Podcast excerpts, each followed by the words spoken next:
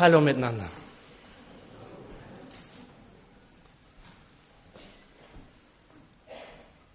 Ganz stark.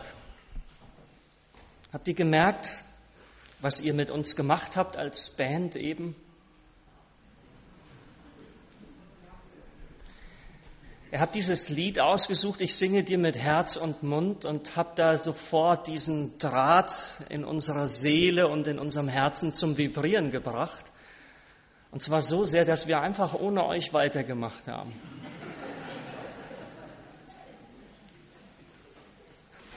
Aber dann hat es auch bei uns oder bei mir hat's Klick gemacht und ich habe gedacht, wie genial ist das?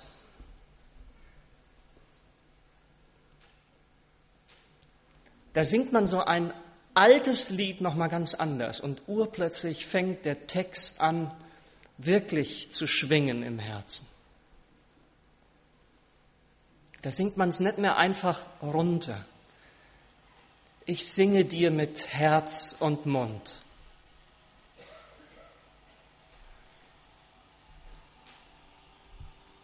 Herr meines Herzens Lust ist mir noch nie aufgefallen, dass, dass, dass, wir, dass wir aus einer tiefen Tradition kommen, wo Lust etwas Schönes ist, die Lust an Gott und seiner Sache. Fiel mir gerade wieder auf. Ich singe und mache auf Erden kund. Und dann nochmal Pause, durchatmen, euch zuhören als Band. Was habe ich da gerade gesungen? Du meines Herzenslust. Und ich mache jetzt kund, was mir von dir bewusst. Also ich komme viel rum. In den letzten Wochen war ich sehr viel unterwegs in ganz unterschiedlichen Gemeinden. Es ist, es ist atemberaubend, wie vielfältig der Lobpreis Gottes in unseren Gemeinden und Gemeinschaften ist. Aber das hier, das war gerade was ganz Besonderes. Ja, so setzt sich das vor. Danke für euer Vertrauen, dass ihr mich eingeladen habt, das fing schon vor vielen Wochen und Monaten an. Eine tolle Zusammenarbeit, wie wir das Thema geklärt haben, dann diesen Tag vorbereitet. Und dann wurde ich so toll empfangen im Hause Jasta und es war ein toller Abend gestern Abend. Und ich dachte, wie ist das möglich, dass man innerhalb von wenigen Momenten ähm, auf so einem Level sich unterhält? Und da begann es schon zu schwingen und jetzt geht dieses Schwingen weiter. Und und Menschen haben das hier vorbereitet, die Musik, die Dekoration, das, das Essen. Und ach, das ist schön, wenn man, wenn man viele Kilometer weit herkommt und anreist und, und so empfangen wird. Dankeschön. Danke für euer Vertrauen. Übrigens, ich sage euch und ihr, das ist für die, für, die, für die Worte jetzt einfacher. Im Gespräch machen wir dann so, wie Sie oder ihr es möchtet. Und was für ein Thema. Normalerweise sagt ein Theologe bei so einem Thema, uh, das ist schwierig. Das ist irrsinnig kompliziert und ich habe ja auch viel zu wenig Zeit. Nein, ich entschuldige mich jetzt schon nicht im Voraus und sage ganz mutig, ich halte die Sache mit dem Kreuz in gewisser Weise für gar nicht so schwierig. Und zugleich arbeite ich mich seit vielen, vielen Jahren und, und Wochen und gerade auch in den letzten Wochen, ich arbeite mich förmlich ab an diesem Kreuz. Ich verstehe es letzten Endes immer noch nicht. Aber ich will jetzt heute Morgen, heute Nachmittag zwei Dinge probieren und ich versuche sie rüberzubringen mit theologischem Anspruch, mit theologischem Tiefgang. Ihr wisst, was Schwarzbrot ist. In der Schweiz kann man das nicht sagen, aber ihr wisst es, was Schwarzbrot ist. Ja, Sie können gute Schokolade machen, aber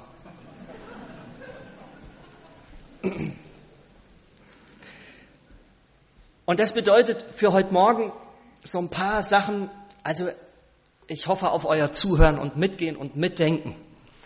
Heute Nachmittag ist es vom Stil her ein bisschen anders. Also für alle die, die das heute Morgen denken, was war das jetzt? Ihr dürft gerne dann auch nochmal kommen. Heute Nachmittag ist es mehr Geschichten. weil ich auch weiß, dass es am Nachmittag schwerer ist zuzuhören. Aber heute Morgen jetzt theologisch. War das wirklich nötig, das Kreuz mit dem Kreuz? Ja, also ihr nehmt das Kreuz auf euch, tatsächlich. Warum nehmt ihr, indem ihr diese Frage hier heute stellt, mit mir, warum nehmen wir das Kreuz auf uns? Weil das Selbstverständnis der Menschen heute diese Frage nicht mehr stellt. Die Menschen heute und die Theologie heute, die Kirche in weiten Teilen sagt, wie kann man nur diese Frage noch ernsthaft bewegen und stellen? Wir wissen doch, wie man das Kreuz heute deuten kann wir wissen doch, dass Gott sowieso das Kreuz nicht nötig gehabt hat, als hätte er tatsächlich auf diese und auf sonst keine andere Weise das Heil der Welt verwirklicht. Wenn wir jetzt auf den, auf den, wie heißt der Frühlingsmarkt? Genau, wenn wir da jetzt in die Stadt gehen würden, würden viele Menschen sagen, was? Ein Gott, der zum Heil, zum Glück, das Kreuz und das Sterben seines Sohnes braucht diesen Gott, kann ich nicht glauben.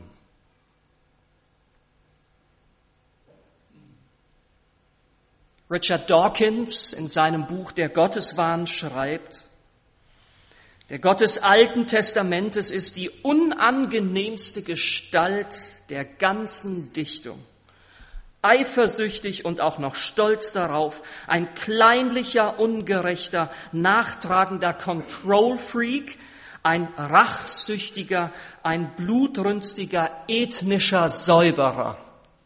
Dieser Gott gehört jetzt aber endlich mal abgeschafft zum Wohle der Menschheit.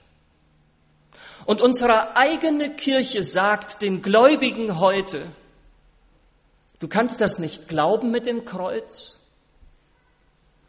Weißt du, du musst das auch nicht glauben. So ein Pfarrer der Westfälischen Kirche vor einigen Jahren in den Rundfunkandachten zur Passionszeit, du musst das nicht glauben. Jesus ist nicht für unsere Sünde gestorben.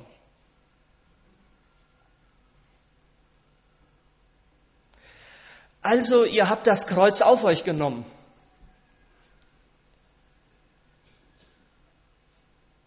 Und man könnte wirklich fragen, tickt ihr eigentlich noch ganz? Diese Frage so zu stellen? Ihr macht euch zum Gespött der Leute, zum Gespött vielleicht auch in der eigenen Kirche und ganz zu schweigen zum Gespött der Gesellschaft und der Atheisten. Aber halt. Wenn wir sagen, das kann ich nicht glauben, da sollten wir aufpassen, nicht zu vorschnell die Antwort zu geben, ja, das musst du auch nicht glauben. Denn vielleicht ist doch die Tatsache, dass man etwas nicht glauben kann, Teil eines größeren Problems. Vielleicht liegt ja da schon der Hase im Pfeffer, dass die Art und Weise, wie wir uns selbst verstehen, nicht mehr so ganz das ist, was es sein sollte. Wie verlässlich ist denn unser Selbstverständnis? Ich habe eine kleine Geschichte mitgebracht, die erzähle ich, habe ich schon oft erzählt, aber sie ist so gut, ich erzähle sie immer wieder. Zum Thema, ich verstehe mich selbst schon richtig. Der Bürgermeister von Pittsburgh, Pete Flaherty, besichtigt mit seiner Frau Nancy ein städtisches Großprojekt. Eine Megabaustelle ist das. Und er will mal gucken, wie es da ist. Und sie, sie laufen daher über die Baustelle. Hier in der Nähe von Hamburg weiß man ja, wie große Baustellen über viele Jahre aussehen. Und man guckt sich das an. Und, und ähm, dann passiert etwas Eigenartiges. Aus der Menge der Bauarbeiter löst sich ein Mann, kommt auf das Bürgermeister-Ehepaar zu und er begrüßt Nancy und sagt, Hallo Nancy. Wie schön dich zu sehen. Weißt du noch, damals, ich bin der aus deiner Schulklasse und wir haben uns mal gedatet, wir hatten mal was miteinander. Oh, und die Nancy erkennt ihn und sagt, hey, toll, und du arbeitest hier und sie kommen ins Gespräch und Der Ehemann, dem ist das natürlich als Gockel auch gar nicht so recht und der will dann schnell weiter und sie gehen dann auch weiter und dann, dann muss er nochmal sagen, was eigentlich Sache ist. Und dann sagt er, tja, Nancy, da siehst du mal. Gut, dass du nicht ihn, sondern mich geheiratet hast. So bist du jetzt die Frau des Bürgermeisters und nicht die Ehefrau eines Bauarbeiters.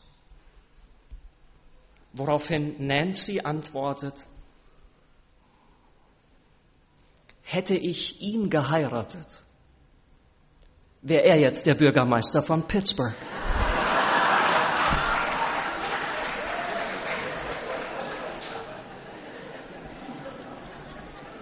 So viel zum Thema, ich verstehe mich und ich weiß, was ich glauben kann und, und, und wie das so ist. Ne? Nein. Also nochmal. Wenn ich davon ausgehe und vertraue der Heiligen Schrift mal so ein wenig, dass Gott in Christus war und dass er da am Kreuz die Welt versöhnt hat, mit sich, wenn ich das glaube, dass das ein Akt der Liebe Gottes gewesen ist, weil er die Welt so sehr liebt, dass er dafür sogar seinen Sohn hergibt. Und wenn ich glaube, dass und mich mal darauf einlasse, dass Christus für unsere Sünden gestorben ist, ohne dass ich weiß, was das bedeutet,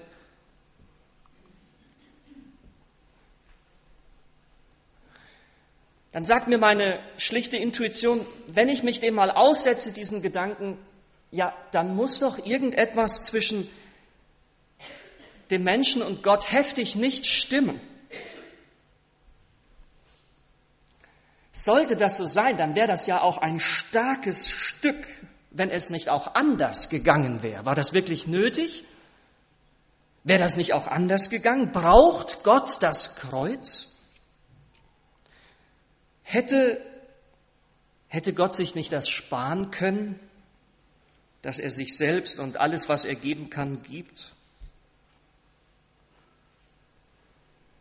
Und jetzt gratuliere ich euch.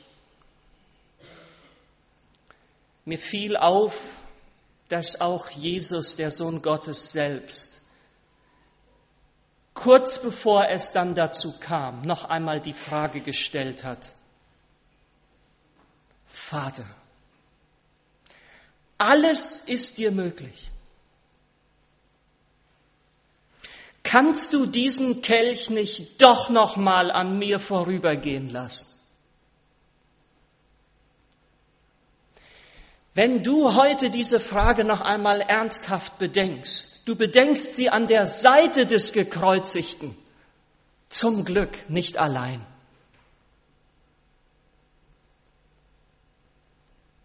Es ist die Frage Jesu. Und wenn wir heute die Frage des Kreuzes auf uns nehmen und schon dadurch das Kreuz dieser Zeit auf uns nehmen,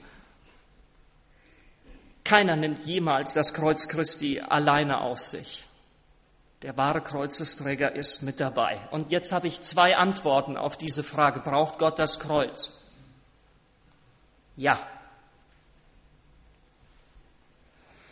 weil er seiner Liebe treu bleibt, die uns als Personen will, als Personen ernst nimmt, die uns beansprucht, auch wenn wir seiner Liebe sündhaft widerstehen. Das ist der Grund, warum Gott das Kreuz braucht.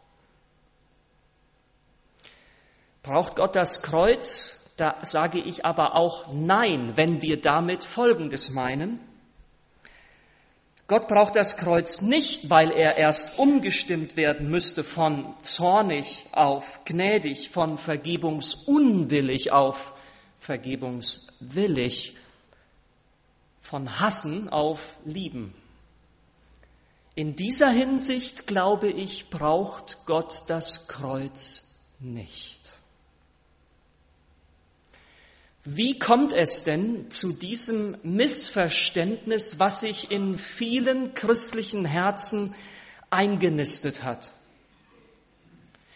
Nämlich, dass das Kreuz etwas ist, wo etwas mit Gott passiert ist und wo er wie umgepolt wurde von Zorn auf Gnade. Woher kommt das? Ich halte das für ein nicht ganz biblisches Verständnis des Kreuzes.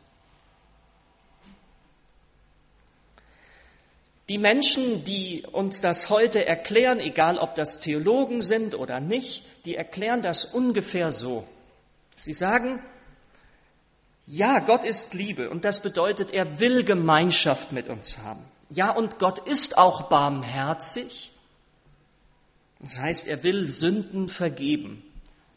Aber Gott ist in erster Linie der heilige Gott und das bedeutet, er kann keine Gemeinschaft haben. Und Gott ist gerecht und das bedeutet, er muss dem, dem Sünder zornig sein und den Sünder richten. Soweit, so einigermaßen biblisch.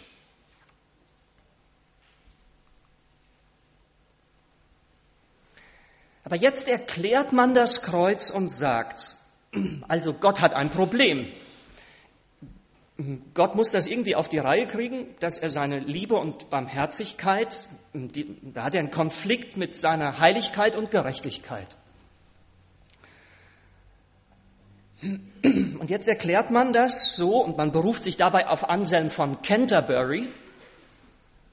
Der hat im Mittelalter, der hat das ganze Mittelalter dadurch dann auch geprägt, die sogenannte Satisfaktionslehre.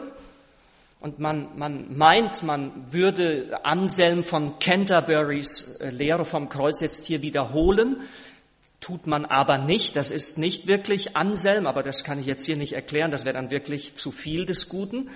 Das ist die Vulgärform dessen, was man Anselm da so unterstellt. Ja?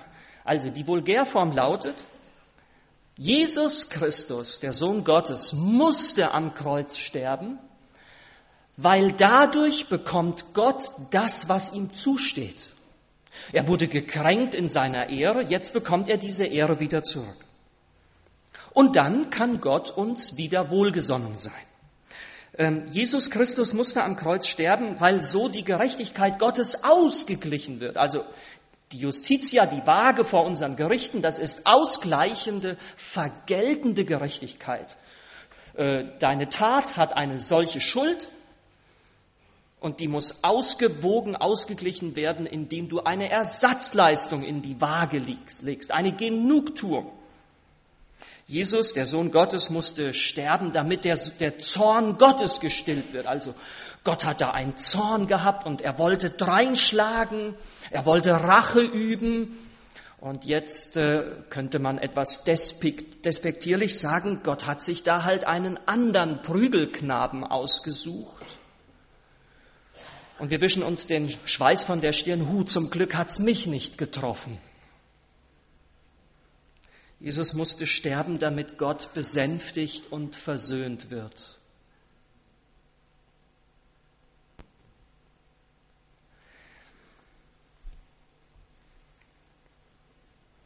Und viele Gläubige und manche Theologen verweisen dann auch noch auf den alttestamentlichen Sühne- und Opferkult und sagen, genauso war es ja schon im Alten Testament.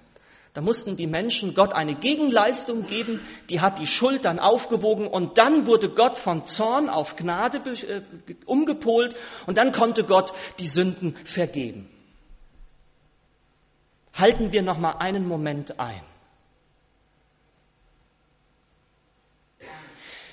Wer denkt denn eigentlich, dass Gott zornig ist und dass dass Gott irgendwie etwas bräuchte, damit er wieder uns wohlgesonnen ist. Wer möchte denn eigentlich den Zorn der Götter besänftigen durch Opfergaben? Mhm. Die Heiden. Die Heiden opfern mit einer Heidenangst und auf Teufel komm raus. Das ist heidnisches Opfer. Und was ist übrigens auch das größte Opfer, was ein Mensch, der an den Göttern schuldig geworden ist, was könnten wir so als größtes Opfer in die Waagschale werfen? Mich selbst, ein Menschenopfer. Spätestens jetzt muss es Klick bei uns machen. Gott verbietet Menschenopfer, aber mit sowas von einer Leidenschaft und sagt, mach das bloß nicht, Menschenopfer. Und dann gucke ich ins Alte Testament und stelle fest, wie geschieht denn dort Vergebung der Sünden? Durch einen entsprechenden Ausgleich? Nein. Also ich nehme mal den Peter hier. Der Peter und ich, wir haben dieselbe Sünde getan und müssten dafür, sind in, haben dieselbe Schuld auf uns geladen. Und, und, und jetzt treten wir beide im, im Opferkult zum Priester. So, und wenn es ja jetzt nach Ausgleich und nach Vergeltung ging, müsste Peter denselben Preis, dieselbe Wiedergutmachung zahlen wie ich. Oder? Weil nur so wird's ja ausgeglichen. Das Witzige ist aber, wenn im Alten Testament einer richtig viel Kohle auf dem Konto hat, da sagt Gott, du sollst ein ganz hochwertiges Tier opfern. Und einer, der ein armer Bettler, ein armer Schlucker ist, der darf für die gleiche Schuld ein viel minderwertiges Tier opfern, vielleicht nur eine Taube oder so. Ach, schon der alttestamentliche Sühne- und Opferkult funktioniert also nicht nach dem Prinzip vergeltender Gerechtigkeit. Schon der alttestamentliche Opferkult ist, ist ein Geschenk, ein Akt der Gnade Gottes. Gott vergibt also nicht, weil er da irgendwie etwas bekommt, was er sonst nicht hätte und so, ja, so dass wir Gott in seinem Zorn da besänftigen würden. Das ist schon für den alttestamentlichen Opferkult nicht wirklich biblisch. Und deshalb treten dann später auch die Propheten auf und sie sagen, sag mal, was denkt ihr denn, ihr Volk Israel? Da lässt Gott sagen, glaubt ihr denn, ihr würdet mir was schenken mit diesem Blut? Glaubt ihr denn, ich wollte das, das Fleisch dieser Tiere essen? Alle Tiere dieser Welt gehören doch eh mir. Ihr könnt mir gar nichts schenken, damit ich dann auf gnädig umgepolt werde und euch endlich vergeben könnte. Ihr könnt mir gar nichts schenken. Wisst ihr, wer hier der Schenkende ist? Ha, ich. Ich, euer Gott, euer Schöpfer, schenke euch von meinen geliebten Kreaturen, damit ihr es mir wieder zurückgeben könnt. Und was dort geschieht, ist Vergebung und nicht Vergeltung. Also, wir nähern uns dieser Thematik noch einmal so, dass ich sage, dieses Bild ist wirklich kritisch und, und wenn Menschen heute sagen, uh, das ist schwierig, ein Gott, der da so, da würde ich sagen, ja, das ist auch nicht wirklich biblisch, so zu argumentieren, ja. Aber folgt jetzt daraus, dass Gott das Kreuz überhaupt nicht braucht? Hätte das auch anders laufen können? Nein, jetzt möchte ich noch einmal die Sache anders aufgleisen hier. Uh, könnt ihr nicht so gut lesen. Ich erkläre es.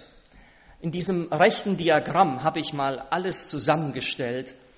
Was bezeichnet die Heilige Schrift als Heil? Wenn man das untersucht, da spürt man, dass da ganz viele Begriffe mitschwingen. Heil ist für die Heilige Schrift wenn du geliebt wirst und der Zustand geliebt zu sein. Heil ist, wenn du gesund bist an Leib und Seele. Heil ist, wenn dein Leben gelingt, wenn du glücklich bist. Heil ist Friede, Shalom. Heil ist Shabbat, wenn du nicht im Sklavenhaus dich abarbeiten musst, sondern sondern Sonntag feiern kannst. Das ist Heil, das ist Shabbat. Heil bedeutet, wenn du die Möglichkeit hast, die Gaben, die Gott in dich hineingesteckt hat, wenn du die verwirklichen kannst und kannst das ausleben. Und, und, und, und, und. Heil ist ein riesiger Begriff in der Heiligen Schrift. Glück, gelingendes, glückendes Leben. Und wer ist das eigentliche Heil? Von wem geht Heil aus? Wer ist das Zentrum allen Heils und Glück in dieser Welt? Gott selbst. Gott ist als dreieiniger Gott das Heil, das Glück, die Liebe, die Gemeinschaft, der Schabbat, der Friede in Person. Der dreieinige Gott ist ewig in sich selbst, heil, glücklich, vollkommen. Und von ihm geht alles Heil als ein Geschenk an seine Geschöpfe aus. Und das bedeutet aber auch, wirkliches Heil, wirklich gelingendes Leben gibt es für die Bibel nur in einer Gemeinschaft des Heils mit dem dreieinigen Gott. Heil und Glück gibt es nur in Beziehung mit dem, der das Heil ist. Wenn diese Beziehung zu Bruch geht, steht das Unheil und das Übel schon vor der Tür. Man kann sich das noch einmal ganz simpel und anders klar machen. Hey, du bist im Bilde Gottes geschaffen. Ich sehe hunderte von Ebenbildern von Söhnen und Töchtern des Vaters vor mir. Mensch, ihr seht gut aus. Ihr seid begabt mit, mit Leib, mit Seele, mit Hunger und Durst nach Leben. Ihr seid prächtige Geschöpfe nach dem Bilde Gottes geschaffen. Wer ist denn eigentlich das Bild Gottes, was da als Urvorlage, als Urbild gedient hat, als du geschaffen wurdest? Antwort der Heiligen Schrift.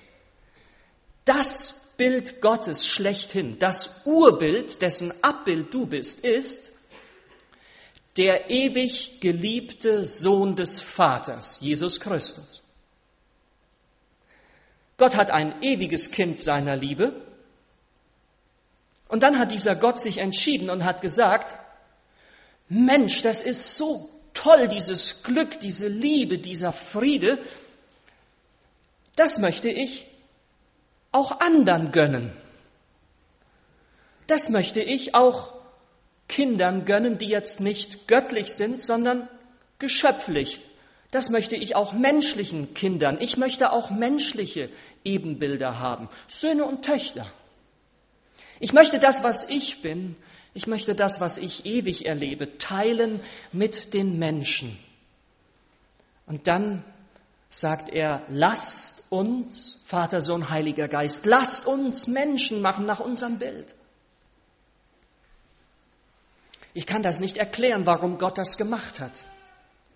Wie kommt es dazu, dass ein Gott, dem nichts mangelt, dem nichts fehlt, der, der, der in einer Weise glücklich ist, eine Fülle von Leben, die wir gar nicht beschreiben können, wie kommt es, dass dieser Gott sich entscheidet und sagt, ach, das will ich nicht für mich behalten. Ich mache hier keinen auf Ego. Ich teile das an damit, ich verschenke das. Ich versprühe mein Heil über die ganze Welt. Wie, wie kommt das? Ich kann das nicht erklären, aber ich habe so etwas Ähnliches mal erlebt. Es ist der 26. Januar 1999, der Geburtstag meiner Frau. Wir sind in Vancouver, wo wir als bettelarme Studenten studiert haben. Mittlerweile bin ich Pastor einer Baptistengemeinde geworden. Übrigens hochkurios, weil ich so ein Fable für Kindertaufe und Säuglingstaufe habe, aber das ging trotzdem. Ein großes Zeichen echter Ökumene war das. Und dann ruft eine Familie, die haben richtig viel Geld gehabt, rufen an und sagen, herzlichen Glückwunsch, Simone und so. Und, und jetzt kommt noch die Oma ans Telefon und die sagt euch auch dann, was wir für euch als Geschenk haben. Geschenk, zwei Wochen Hawaii, all inclusive. da standen wir und wussten, in ein paar Wochen geht's nach Hawaii. Und dann liege ich dort am Nordstrand, wo die Riesenwellen reinkrachen. Und ich sauge das auf so sitzen wir manchmal auch an der Nordseeküste. Ich kann da stundenlang nur auf die Wellen gucken. Ich krieg das nie. Ich habe da nie genug. Und dann liege ich abends im Hotel im Bett. Es war einer der letzten Tage, wo ich mal komplette Stille hatte, weil ich habe viel mit Tinnitusgeräuschen zu tun, deswegen weiß ich das noch. Es war ganz still, mein Kopf hat keinen Krach gemacht, weil mir das so gut getan hat, die Wärme, die Erholung, die Wellen, die Geräusche, die Sonne. Und ich war total glücklich und ich sagte zu meiner Frau, Mensch, ist, wir, sind, wir sind die, wir sind zu beneiden. Und in dem Moment steigt ein Wunsch in meinem Herzen hoch und ich habe diesen Wunsch überhaupt nicht verstanden. Ich war ja total glücklich. Warum habe ich jetzt ein Bedürfnis? Ich hatte das Bedürfnis und dachte, ach, das wäre so schön, wenn meine Mama das auch erleben würde. Ja, wie bescheuert ist das denn? Das ist ja völlig, ist ja, wie kann man das denn erklären? Da, da saß ich dann und dachte ich so, warum hast du diesen Wunsch in deinem Herzen? Ja, ist ganz einfach. Meine Mama, die hat so schlimm Rheuma.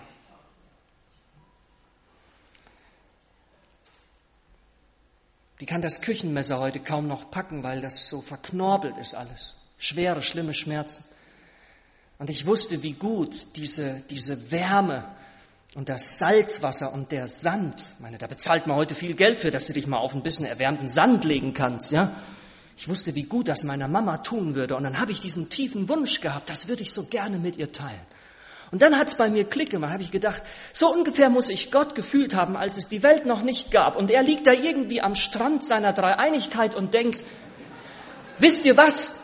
Lasst uns Menschen machen, das müssen wir denen doch auch gönnen, das können wir denen doch nicht vorenthalten. Soll ich Gott jetzt einen Vorwurf machen? Ist doch herrlich.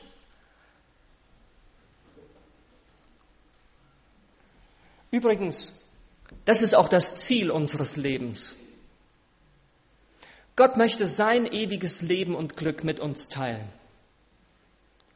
Und du bist dazu bestimmt, dass du eines Tages ein vollkommenes und perfektes Kind des Vaters sein sollst, durch den Sohn, im Geist der Gotteskindschaft. Und du wirst Gott so lieben, wie du dir das jetzt wünschst. Ungetrübt, da gibt es nichts mehr, was deine Liebe, dein Glück, dein Heil hindern kann. Da gibt es dann auch kein Heil mehr, keine Schmerzen, kein Rheuma. Das ist dann weg. Ich freue mich so. Ich freue mich so darauf. Und so hat sich Gott das gedacht. Gott ist Liebe und er will Gemeinschaft der Liebe mit uns teilen, mit uns verwirklichen. Und deshalb hat er uns befreit und ermächtigt, ihm zurückzulieben. Geht ja auch gar nicht anders, oder? Weil eine Liebe hört ja auf, Liebe zu sein, wenn sie das erzwingt, die Gegenliebe, wenn sie manipuliert. Da hört Liebe auf, Liebe zu sein. Gott will unsere Liebe empfangen, weil er sich unsere Liebe nicht einfach nehmen kann. Würde er sich das einfach nehmen, würde er sich selbst und seiner ewigen heiligen Liebe untreu. Gott will von uns zurückgeliebt werden, aber bitteschön immer aus freien Stücken, nicht aus Zwang. Deshalb kann er uns auch nicht programmieren aus Liebe, er kann auch keine Liebesalgorithmen in uns hineinschleusen durch irgendwelche Viren und Harry Potter Love Potion, die du verpassen kannst und dann liebt die, der du die Love Potion so in das Essen eingemischt hast, die liebt dich dann automatisch zurück. Auch das gibt's bei Gott nicht. Gott lässt sich auf ein Abenteuer ein mit dir, das Abenteuer seiner Liebe. Eine Geschichte soll es sein, eine Heilsgeschichte, wo Gott dich liebt und freisetzt, damit du ihn und alle Kreaturen, die mit dir hier leben, zurücklieben kannst.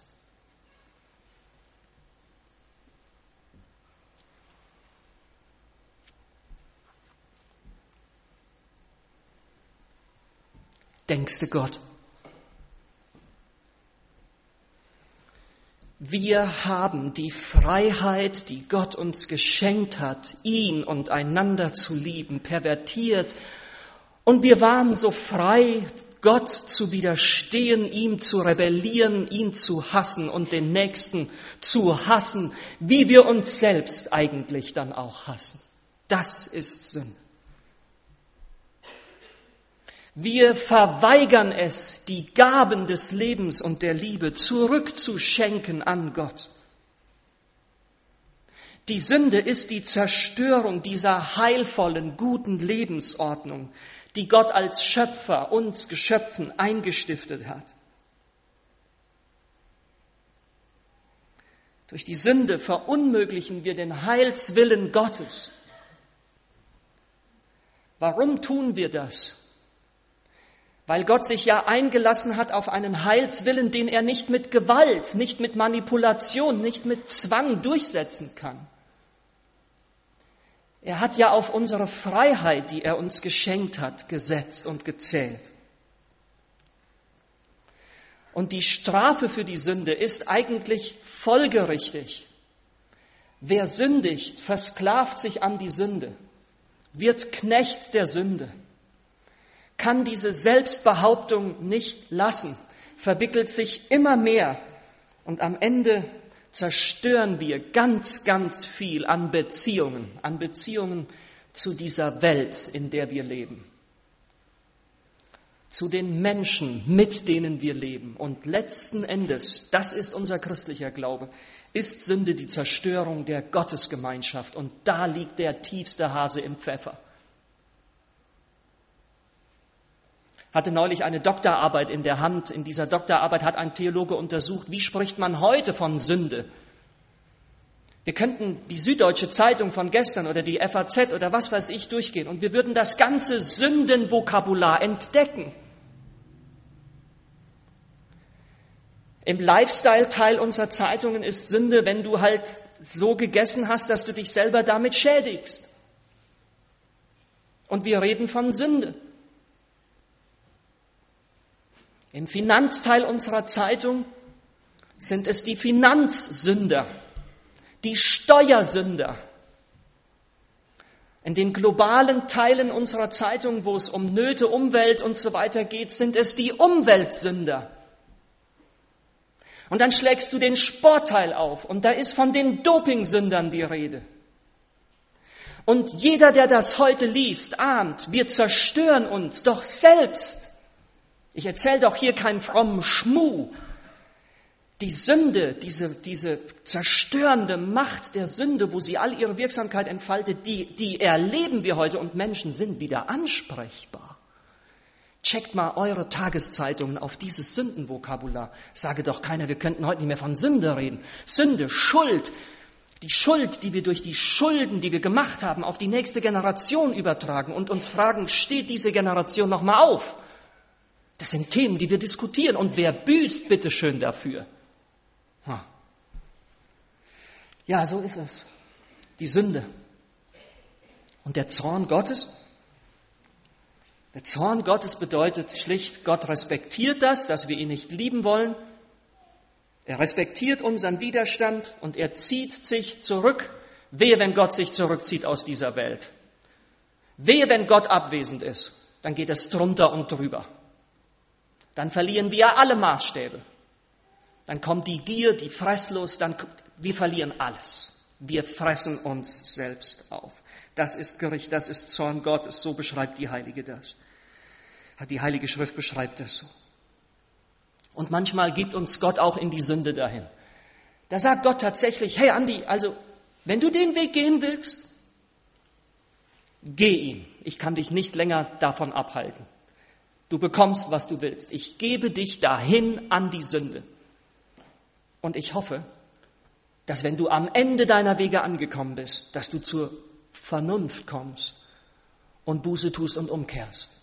Und ich verspreche dir, ich warte auf dich. Solange du deine sündigen Wege gehst, ich warte dann schon mal auf dich und hoffe und sehne mich danach, dass du zurückkommst. Das ist Sünde. Das ist der Zorn Gottes, wie er auf die Sünde respektvoll und liebevoll reagiert. Jetzt stellt euch vor, Gott würde sagen, ach, sündigt mal alle, ich vergebe euch das immer. Hey, du kannst machen, was du willst, deine Sünde ist dir schon lange vergeben. Äh, das wäre aber lieblos, oder? Nein, es ist Teil der Liebe, wenn, wenn du an mir handelst und das ist etwas Schlimmes, dass ich sage, das geht gar nicht, ich behafte dich dabei. Ich nehme dich ernst als Person, als Gegenüber. Wir haben ein Problem, wir müssen darüber reden.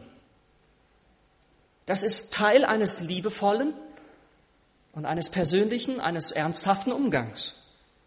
Gott ist Liebe. Aus dieser Liebe heraus reagiert er gegen die Sünde. Das ist Zorn Gottes.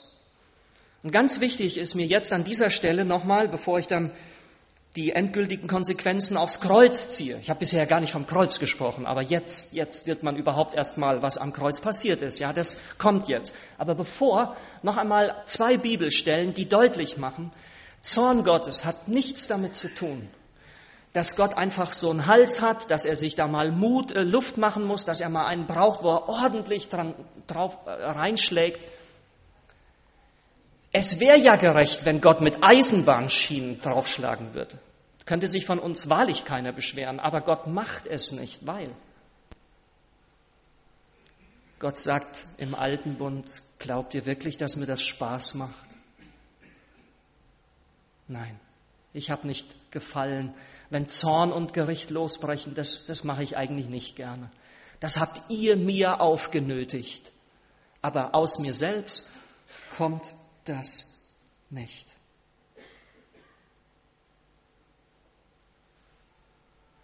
Und dann dieser, dieser da, da bleibt einem fast die Spucke weg. Da sagt Gott, ist nicht Ephraim mein teurer Sohn und mein liebes Kind? Denn so oft ich ihm auch drohe, ja, Gott droht, auch in seinem Zorn, auch mit Gericht, aber so oft ich ihm drohe, muss ich doch seiner gedenken. Darum bricht mir mein Herz, übersetzt Luther. Und wisst ihr, dort steht eigentlich, meine Eingeweide rumoren für ihn. Auf Plattdeutsch, mir dreht sich der Magen um, mir ist kotzübel. Darf ich es mal ganz so vulgär sagen? Gott findet das sowas von zum Kotzen, was wir da als Sünder machen. Aber er findet das so schrecklich, aber er findet es so schrecklich, dass das etwas dann auch mit ihm macht. Er leidet mit an unserer Sünde.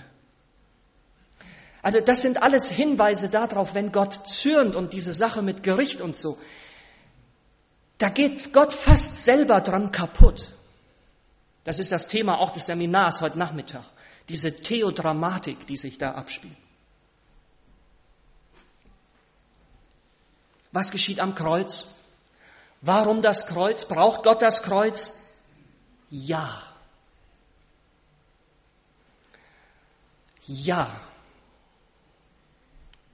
Es war nicht anders möglich, als dass Gott auf diesem Weg des Kreuzes die Macht der Sünde in unserem Leben und in dieser Welt bricht.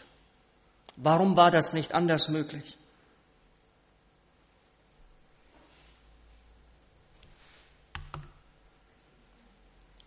Würde Gott in der Logik der Vergeltung ticken, hätte er uns alle totschlagen müssen. Aber Vergebung ist mehr. Ich bin leidenschaftlicher Radfahrer. Ich würde euch jetzt gerne erzählen, wo diese Flasche schon überall gewesen ist. Wow, die hat mich durchgetragen. Über viele Alpenpässe über Tausende von Kilometern. Jetzt stellt euch vor, jemand von euch würde jetzt heute diese Flasche ausleihen. Und dann würde diese Flasche verloren gehen. Und dann kommst du zu mir und sagst, Andi, ich habe deine Flasche verloren. Wenn du jetzt keine Ahnung hast, was diese Flasche für einen Wert bedeutet und was du eigentlich für eine Schuld auf dich geladen hast, wenn du keine Ahnung hast, kommst du mit irgendeiner billigen und sagst, hier, ich habe dir die neue. Dann hättest du nicht das wieder gut gemacht, was du hier wieder gut machen müsstest. Aber eigentlich kannst du dieselbe Flasche mehr nicht geben. Aber wenn du jetzt auf die Idee kommst und sagst, ach, ich rufe mal bei einem der Radprofis an, die in den letzten Jahren hier, was weiß ich, Degenkolb oder sowas, ja. Und ich frage den mal, ob der mir nicht eine handsignierte Flasche für Andi losgibt und dann schenke ich ihm und mache damit wieder gut, was ich kaputt gemacht habe. Ja, das wäre grandios, oder? Ich schätze, wir hätten danach ein viel besseres Verhältnis, als wir es vorher hatten. Also ihr merkt, Vergeltung, Wiedergutmachung, das kann tatsächlich was. Aber was ist, wenn du mein Kind überfährst? Wenn du mir den Arm nimmst? Wenn du meine Ehe kaputt machst? Wenn du mich aus dem Job mobst? Das könntest du nie wieder gut machen. Darf ich euch mal fragen, habt ihr je schon mal Vergebung wirklich erlebt? Mir ist aufgefallen, so richtig Vergebung erlebe ich eigentlich kaum. Ich bin irgendwie immer stark genug, meine Sünde so unter Kontrolle zu halten, dass ich es irgendwie wieder gut machen kann, aber so richtig vergeben? Ich darf euch jetzt nicht erzählen, weil das nicht in die Öffentlichkeit gehört, wo ich Vergebung nötig hatte, weil nichts anderes mehr ging als das. Dass ich kapituliert habe, dass ich gesagt habe, ich habe gesündigt und ich kann es nicht wieder gut machen. Ich kann einfach nur vor dir bitten und betteln. Behafte mich nicht länger bei meiner Schuld. Verzichte bitte darauf, dass ich dir das alles wieder bezahlen muss. Ich kann es nicht und ich müsste mein Leben lang Opfer bleiben. Vergib mir.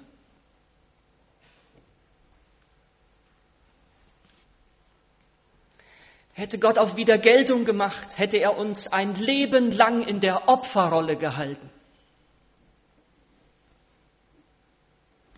Damit wir keine lebenslangen Opfer der Sünde sein müssen, hat Gott gesagt, jetzt hilft nur noch eins. Ich selbst mache mich zum Opfer für sie. Weil das kriegen die nicht mehr geregelt. Da kommen die nicht mehr raus. Die sind hoffnungslos überfordert mit ihrer Sündengeschichte. Da hilft keine Vergeltung, da hilft keine Wiedergutmachung. Deshalb sagt der Vater Ja ja, ich gebe euch meinen Sohn. Und der Sohn sagt, ja, Vater, das will ich auch. Ich will, dass die wieder in dieses dreieinige Heil zurückkommen. Und deshalb das Kreuz. Und jetzt passiert etwas Wunderbares im Hinblick auf uns und im Hinblick auf die Mächte des Bösen.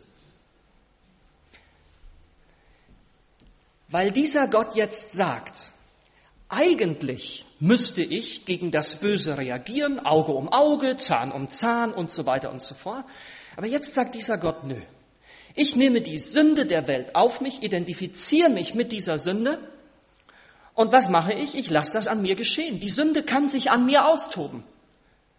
An wem tobt sie sich aus? Am ewig geliebten Sohn. Am ewig geliebten Sohn, der, der vollkommene Liebe und vollkommenes Heil ist, der mit Sünde nichts zu tun hat. Da tobt sich die Sünde aus. Sie entfaltet ihre größte Macht, die sie je entfaltet hat auf dieser Erde. Mächtiger war die Sünde und das Böse nie, als sie dem Sohn Gottes das Leben, äh, den Tod bereitet hat. Dem, der doch das ewige Leben hat und aus dem ewigen Leben kommt. Aber jetzt kommt das Geheimnis vom Kreuz. In unserem Leben an mir wird gesündigt, ich schlage ein bisschen mehr zurück. Jetzt sagt er, hey, ich hatte aber nur so viel an dir gesündigt, jetzt hast du mich viel mehr, ich gebe dir eins zurück. Und die Spirale des Bösen und der Gewalt fängt an, sich zu drehen, zu drehen, zu drehen, bis das Städte wie Aleppo und was weiß ich alles in Schutt und Asche liegen, unser Leben in Schutt und Asche. Jetzt kommt das Böse, weil der Sohn Gottes sich dem Bösen am Kreuz ausliefert und denkt, Klasse. Das war's. Ultimativer Sieg. Den bringe ich um und damit habe ich die Herrschaft über diese Welt. Und dann macht das Böse eine eigenartige Erfahrung.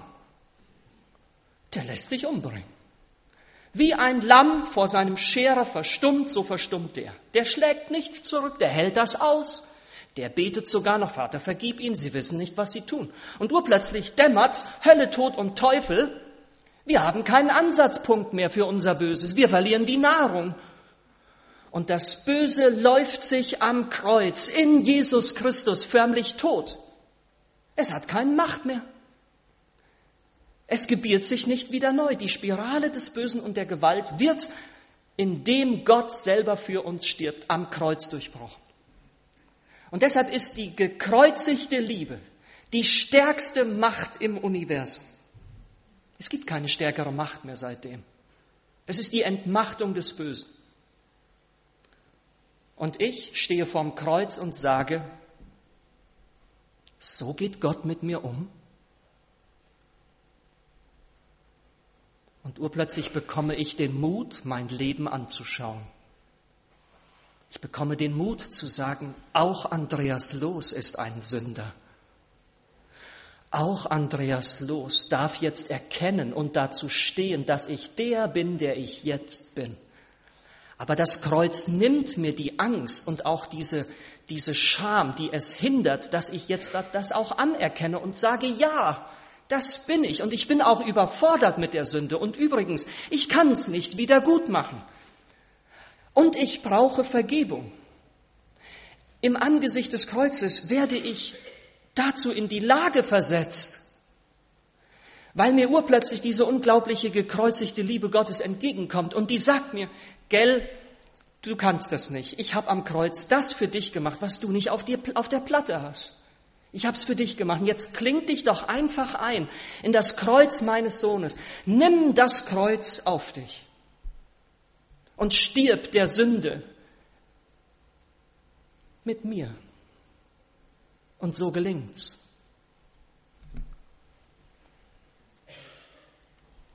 Braucht Gott das Kreuz? Ja. Weil Gott uns mit einer allmächtig verfügten Vergebung lieblos überfahren würde. Deshalb braucht er das Kreuz. Braucht Gott das Kreuz? Ja. Weil der Kreuz der endgültige Sieg des Bösen wäre. Wenn es nach Vergeltung gehen würde. Aber weil Gott am Kreuz eben Böses nicht mit den Mitteln und Waffen des Bösen bekämpft, sondern mit den Mitteln und Waffen seiner heiligen Liebe, deshalb das Kreuz. Braucht Gott das Kreuz? Ja, weil Gott die Macht des Bösen eben auf diesem Weg überwinden will. Und es scheint der einzige Weg gewesen zu sein, der Gott noch übrig blieb. Gott braucht das Kreuz, weil die gekreuzigte Liebe Gottes mich befreit, das Dunkle meines Lebens zu erkennen, anzuerkennen und um Vergebung zu bitten. Und wenn ich das tue, dann sagt Gott, jetzt ist die Liebe wieder da zwischen uns. Und ich schenke dir wieder neu meine Liebe. Jetzt aber nicht mit einer überwindenden und übergestülpten Allmacht, sondern ich schenke dir Vergebung und meine Liebe eben als die Liebe, die sie schon immer war, eine heilige und gerechte. Liebe Geschwister, ich schäme mich für mich selbst. Ich schäme mich für vieles, was ich bin und tue. Aber für eins schäme ich mich nicht. Das Wort vom Kreuz. Amen.